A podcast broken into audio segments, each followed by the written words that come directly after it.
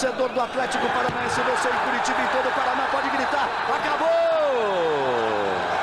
Mete o pé direito na bola pro gol! Gol!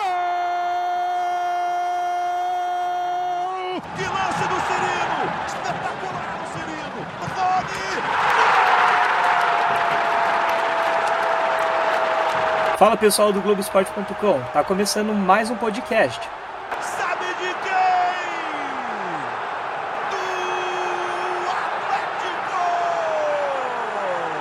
Fala pessoal, eu sou Fernando Freire, repórter do site Globoesporte.com. Estou aqui com Rafaela Potter, repórter do Globo Esporte na TV. Fala Rafa, tudo certo? Tudo certo, Freire. E aí, pessoal? Vamos neste podcast falar um pouco dos aspirantes do Atlético, revelações que têm um futuro aí pela frente, pelo que estão apresentando, né, Freire? É que tem dado resultado, né? O Atlético com três jogos, três vitórias, é o único time com 100%, lidera o Campeonato Paranaense. E nós selecionamos aqui três jogadores que têm se destacado que, na nossa opinião, já podem ser úteis para o time principal em 2020 e três jogadores que podem ser úteis na sequência para o futuro do Atlético, três promessas aí. Começando pelo Danilo Bosa, ele era zagueiro, virou lateral direito, voltou para a zaga aqui no Atlético. É um jogador que tem uma boa técnica e é forte no jogo aéreo. Ele já deu duas assistências, uma meio sem querer para o Pedrinho na estreia, nessa última contra o Londrina. Ele deu o cabeceio que o Jajá desviou para a rede no final. Ou seja, ele tem sido bastante importante na defesa, cometeu, é claro, essa falha contra o Londrina, mas tem se mostrado um jogador bastante equilibrado. Para o torcedor que não viu ele ainda, eu compararia. Ele tem um pouco da técnica do Léo Pereira na saída do jogo, um pouco da tranquilidade, da qualidade no passe e tem um pouco do, da força aérea do Thiago Heleno no cabeceio. Tanto que ele já acertou a trave uma vez e deu essas duas assistências, ou seja, já teve quase participação em três gols, né? Foram dois, participação direta em dois gols e quase fez um gol. Ou seja, ele tem se destacado ali, Rafa. E você tem outro nome, né, Rafa? É, a gente pode falar também, Freire, do Christian. O Christian que talvez para o torcedor que acompanhou o último jogo, agora contra o Londrina, pode ter pensado, pô, o Christian não repetiu aquela atuação que a gente viu na rodada anterior, que inclusive ele fez aquele golaço mas eu acho que o Christian estava bem posicionado, que faltou mesmo para o Christian foi espaço. Londrina veio fechado também, então faltou um pouquinho mais de espaço para o Christian conseguir é, ganhar mais espaço, chegar mais ali é, na área, mas ele serviu muito bem. Os jogadores, aliás, o Christian já disse que ele se inspira muito no Bruno Guimarães, Bruno Guimarães que já está com as malas quase prontas, vai para o Lyon. E eu acredito que o Christian é, pode ser um outro jogador em potencial do Atlético na posição. Bruno Guimarães, grande revelação, um dos principais jogadores do Atlético nas últimas conquistas, nos últimos dois anos, 2018 2019, acho que o Christian também tem potencial para, quem sabe, é, ser, repetir um pouco da atuação do Bruno Guimarães. É, você colocar qualquer jogador em comparação com o Bruno Guimarães é até injustiça, né? Mas o Christian tem mostrado que, que é um estilo parecido, ele vai de área a área, ele talvez um, uma vantagem em relação ao Bruno Guimarães, ele chuta muito bem de fora da área, o Bruno não tem isso como ponto forte, o Christian mostrou contra o PSTC que essa pode ser uma arma dele. Enfim, é injusto comparar qualquer jogador com o Bruno Guimarães, mas o próprio Christian falou que é uma inspiração para ele, é algo positivo. E o Eduardo Barros, depois do jogo contra o PSTC, falou um pouco sobre o Christian. É uma, é uma boa avaliação. O Christian está passando por todas as etapas, são etapas que promovem amadurecimento, é, desenvolvimento pessoal e profissional dele. E hoje foi mais uma, uma dessas etapas e uma confirmação de que ele é, é um dos grandes talentos que o Atlético Paranense tem. Tá aí, portanto, o Eduardo Barros. Outro destaque, Rafa, é o Pedrinho, né? São três jogos, três gols, tem mostrado oportunismo ali na frente. E é o preferido do torcedor. Não tem torcedor que você converse que não fale do Pedrinho, não lembre como ele é um jogador promissor, principalmente pela habilidade. Eu acompanhei o jogo contra o Londrina.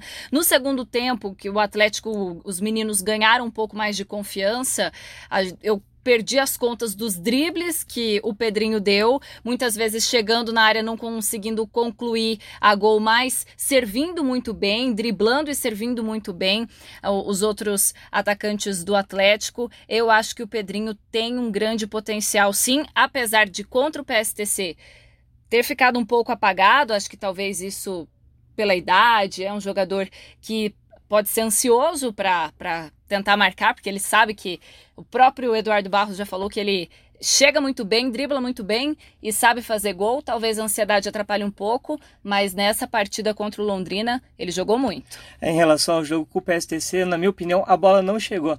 Em vários momentos ele saiu da área, buscou o, o jogo pelo lado, principalmente pela esquerda, o que eu acho que é algo importante, né? O jogador que se movimenta bastante, busca o jogo, nunca está satisfeito se a bola não chega mas quando a bola chegou ele correspondeu, fez dois gols contra o União na estreia, dois gols de, de oportunismo na pequena área.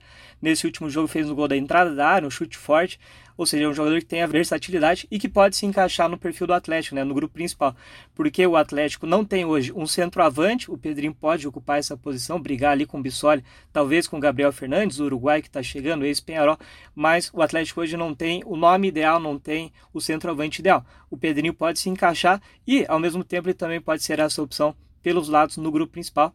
É um nome interessante aí do time de aspirantes, Rafa. Inclusive, Freire, depois da partida contra o Londrina, o Eduardo Barros elogiou bastante a atuação do Pedrinho. É, em relação ao Pedrinho, ele é muito talentoso. Ele, ele é um jogador de um talento raro, que tem muita facilidade para driblar e frieza para fazer gol. Essas duas competências são competências difíceis de, de encontrar.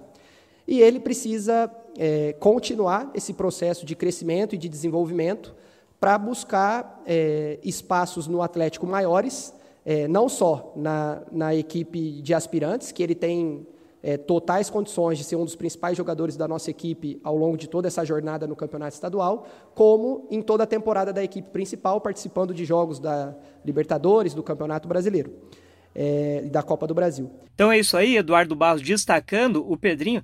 E Rafa, um desafio do Atlético e talvez a oportunidade desses zagueiros é que os grupos têm variado bastante, né? E além de estarem variando bastante, Dorival Júnior tá aí com alguns jogadores importantes do Atlético, até na mira de outros clubes. A gente pode falar de um jovem jogador também na zaga, o Robson Bambu, que alguns clubes da Europa mostraram, estão demonstrando interesse por ele. Então, os aspirantes, com essas boas atuações, de repente podem acabar conseguindo um espaço até antes um pouquinho do que eles imaginavam, né, Freire? É, Porque... próprio, você falou do Bambu, tem também o Léo Pereira, que é constantemente na mira do Flamengo, ou seja, dois jogadores da zaga que talvez saiam hoje o Léo Pereira, a tendência é que fique, mas, por exemplo, se perde Bambu e Léo Pereira, o Bosa talvez fosse promovido para ocupar uma posição, completar treino ali e ganhar espaço na, na sequência da temporada.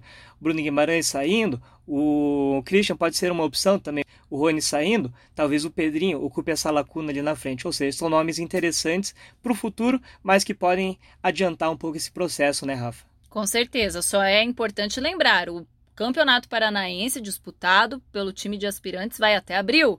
Não dá para ficar contando só com esses jogadores, não dá para desfalcar a equipe do Eduardo Barros. O Atlético precisa correr atrás, como já está correndo no caso de um camisa 9 com o uruguaio Gabriel Fernandes e o Atlético tem que ficar de olho, ficar ligado, porque tem muitos clubes já de olho em alguns jogadores da equipe principal do Atlético e não dá para contar sempre com os aspirantes. É, acaba sendo um desafio para o Dorival Júnior, porque tem o risco de perder peças importantes, e um desafio também para o Eduardo Barros, porque precisa remontar a equipe com a promoção de alguns jovens ou talvez até a descida de jogadores do profissional para o aspirantes.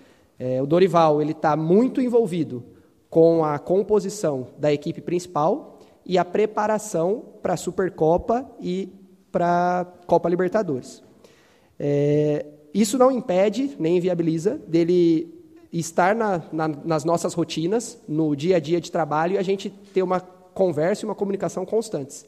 Então, ele já assistiu treinos do aspirantes, ele já, ele já assistiu jogos treino do, da equipe de aspirantes, e nós conversamos com alguma frequência e não só com ele, também com o Paulo André, com o Paulo Miranda, com toda a, a equipe e direção, para a gente, rodada a rodada, é, termos a equipe ideal para o jogo que se apresenta. Nós selecionamos então esses três jogadores que, na nossa opinião, podem ser úteis já nessa temporada no grupo principal: Danilo Bosa, Christian e Pedrinho. E agora nós vamos apontar três jogadores que no futuro podem ser úteis, que hoje, na nossa opinião, não estão prontos para o grupo principal, mas que podem ajudar na sequência do ano, talvez, ou no futuro do Atlético. Um deles é o goleiro Léo Link, que se destacou na Copa São Paulo, um goleiro pegador de pênalti, mostrou muita frieza, cometeu algumas falhas ali, mas nada que comprometesse. É um jogador que deve ganhar espaço nos próximos anos nessa safra de goleiros que o Atlético produz. Outro nome interessante também na defesa, o Lua Patrick. Ele completou agora 18 anos, é mais uma opção interessante para a zaga. O Atlético também formando muitos bons nomes ali na zaga. É um jogador que talvez esse ano fique no banco, um jogo ou outro, mas que no ano que vem acho que pode ser aí o ano dele para ele conquistar espaço no time principal, Rafa. Exatamente. E tem também o Jajá. O Jajá que fez uma copinha muito boa e que você falou, a gente está falando de alguns jogadores que podem, no futuro, ajudar o Atlético. No grupo de aspirantes, o Eduardo Barros aposta um pouco no Jajá. Nos dois últimos jogos, escalou para jogar no finzinho, teve poucos minutos, mas mostrou habilidade. É, contra o PSTC ele deu uma arrancada ali, acabou saindo com bola e tudo, mas mostrou que a velocidade é um ponto forte. Contra o Londrina, ele apareceu na área ali de surpresa, todo mundo achou que estava impedido, mas estava em posição legal, fez o primeiro gol, ou seja, em, em pouquíssimo tempo, em apenas dois jogos entrando no finalzinho, ele já marcou o primeiro gol. Na Copa São Paulo ele mostrou muita versatilidade, ele jogou é, em vários momentos pelos lados, né, porque o Atlético tinha o Paulo Vitor e o Vinícius Mingotti como centroavantes, o Jajá mostrou essa versatilidade jogando da esquerda para a área, mas agora no, no Aspirantes tem entrado como centroavante, é um jogador interessante. Rafa, a gente prometeu três destaques do aspirantes e três jogadores para o torcedor ficar de olho para o futuro, mas tem mais um nome aí que eu quero destacar, o Paulo Vitor, porque ele saiu da copinha e já está treinando com o grupo principal. É um centroavante, é um jogador, uma posição que o Atlético precisa. Lógico que é muito novo, talvez não tenha chances ainda, mas só do fato dele treinar com o time de Dorival Júnior já mostra que é um nome que o Atlético aposta aí para o futuro. É um jogador bastante interessante porque é aquele perfil que é o Atlético e a maioria dos clubes do Brasil não tem aquele centroavante mais forte, mais brigador, referência na área. É um nome interessante aí para a gente ficar de olho também para o futuro, Rafa. Freire, e agora falando um pouco da agenda do Atlético, os aspirantes vão tentar manter esse embalo, afinal, uma goleada anima qualquer um, 4 a 1 e os aspirantes vão tentar manter esse embalo, manter a liderança na próxima rodada contra o Cianorte fora de casa, longe da Arena da Baixada. É um jogo complicado para o Atlético manter o embalo, porque o Cianorte normalmente é muito forte em casa. Jogo na quinta-feira, às 8 horas da noite, no Albino Turbay. O Globo Esporte acompanha tudo em tempo real. E o time principal, Rafa?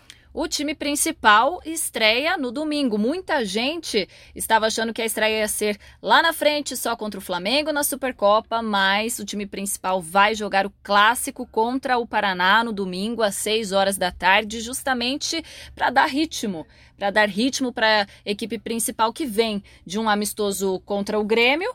O sub-23 do Grêmio venceu, inclusive, 2 a 0, mas Dorival Júnior quer então o time principal contra o Paraná no clássico no domingo. Inclusive vai ser o Dorival no comando da equipe, né, Freire? É, o, o, time inteiro, toda a comissão técnica, o grupo, enfim, todo mundo do time principal, os aspirantes ganham um descanso aí para a sequência do Campeonato Paranaense. E esse jogo vai ser um teste importante para o Dorival Júnior, principalmente visando o jogo contra o Flamengo que aí sim vale o título da Supercopa, jogo que está marcado para 16 de fevereiro, um domingo às 11 horas, lá no Mané Garrincha, vai ser o principal desafio do Atlético nesse início de temporada, para depois aí sim entrar com tudo na Libertadores.